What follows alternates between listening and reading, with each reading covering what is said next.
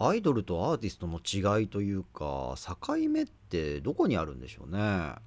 あ、今回ね題名を「気になるアイドル」にしようと思ったんだけど、まあ、公式のねホームページにはボーカルユニットって書いてある。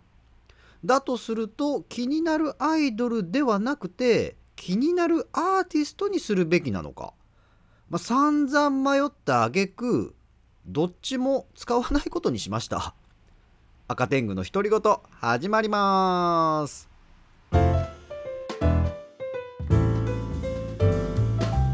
はいどうも赤天狗です。ということで今回の赤天狗の独り言は気になるアルカナプロジェクトです。ぜひ最後まで聞いていってください。アルカナプロジェクト。ご存知ですかね？2020年の1月にお披露目のライブが行われているので、まあ、活動的にはまだ1年ちょっとですかね。タロットカードをベースにした世界観をモチーフとしており各メンバーには担当カラーではなくてタロットカードが割り当てられていると、まあ、だから担当タロットカードですかね。メンバーは5人。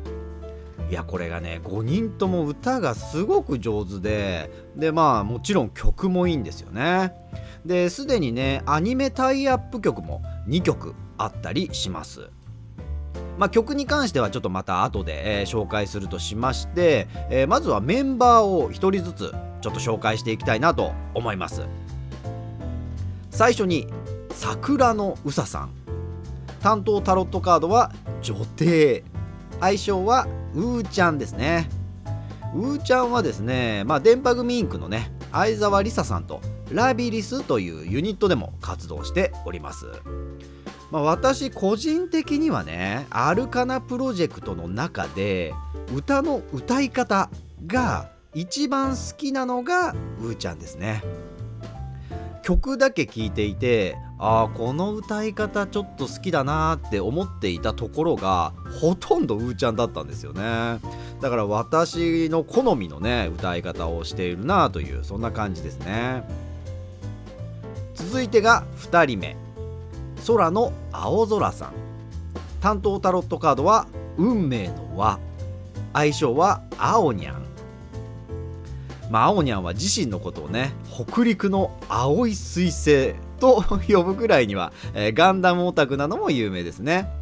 青にゃんはもともとねソロで、えー、活動していてあごめんなさい間違えました、えー、単独戦闘型アイドルとして 活動していてでまあそんな中ですね、まあ、アルカナプロジェクトにね加入してそして今年の2月、まあ、つい最近ですよねにはなんと電波組インクに加入するという。なので現在はアルカナプロジェクトと電波組インクを兼任する形で、えー、活動しております。まあそんな青にゃんはすごく魅力的な声をしていますね。5人がこう歌っている中で一番分かりやすいですよね。あこの声青にゃんだっていうね。可愛らしい。ありがたき。続いて3人目。相田紫音さん。担当タロットカードは審判。愛称はシオピ。彼女は中国出身ということなんですけれども、まあ、これはねプロフィールを見て初めて、えー、知りました、まあ、全然ねそんな感じがね ちょっとしないんですよね。でまああとゲーム好きということもあって、えー、ツイッチでねゲーム実況もやったりしています。まあ最近ではサイバーパンクのね実況していてでまあ私もね YouTube で最近までゲーム実況で出していたのがサイバーパンクで。で同じねエンディングにたどり着いていたんでちょ勝手にねなんか親近感を 覚えましたけれども。まあそれはどうでもいいですね。まあそんなねゲーム実況で話している感じとあと歌を歌っている感じがちょっとね違ってて。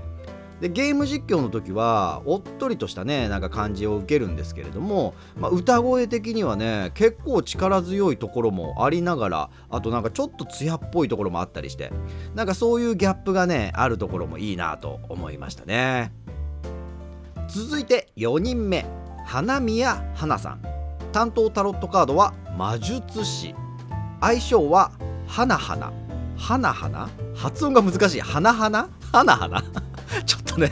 言い慣れていないのでちょっと花ちゃんと 呼んでいきたいなと思うんですがまあ花ちゃんはですね元ビスのメンバーだったんですね、まあ、第2期のビスの時代にとりあえず花として活動していてでビスが解散した後にアルカナプロジェクトに加入ということで。まあそんな花ちゃんはですねすごく感情のこもった歌声をしていてで聴いていて一番心に刺さる歌声をしているのが花ちゃんですね。あと歌っている時の表情がねすごくいい。表情がすごく豊かというか。なので歌も表情もねすごくこう感情が現れているなというそんな印象です。今回の気になるアルカナプロジェクトの中でさらに気になるメンバーを挙げるとするならばこの花宮花さんです。そして最後は5人目天野光さん。担当タロットカードは星。愛称はひかるちゃん。まあ、アルカナの皆さんはね年齢を公表しているんですけれどもひかるちゃんはメンバー最年少の17歳ということで。いや可愛らしいですよね。まあ歌声もね可愛らしいんですけれども、まあ、それでいてまっすぐななんて言うんですかね芯のあるようなねそんな歌声をねしてますね。そんなひかるちゃんのね公式の趣味の欄には映画鑑賞とありましてでこれまで見た映画は800本以上と書いてあったんですけれども17歳で800本以上ってすごくないですか？私が17歳までに見た映画の本数なんてどうでしょうね。3本4本とか？いやまあもうちょっとあったかもですけれどもまあでも800本以上はすごいですよね。まあなんかそんな中でね一番好きな映画が何なのかっていうのをちょっと聞いてみたいなっていうね。まあ、もしねもう発表していてそれを知っている人がねいたらね是非教えてほしいなと思っております。というわけでアルカナプロジェクトのメンバー5人紹介してきたんですけれども、まあ、実はですねこの音声を撮っているのが3月の21日なんですが昨日だから3月の20日にねちょっと発表されたことがあったんです。もともとアルカナプロジェクトは6人でね始まったグループだったんですねでそのうちの1人佐々木舞さんの卒業が発表されたのがこの音声を撮る前日だったんですよね。まあ、当然ねアルカナプロジェクトについてこうやってね紹介しようというのは前々から考えていてでまあその中で歌を聴いたりねあとオンラインリリーベのミニライブとかのね映像、まあ、ライブ映像をね見たりしていたので、まあ、佐々木舞さんの卒業はすごく残念ですね。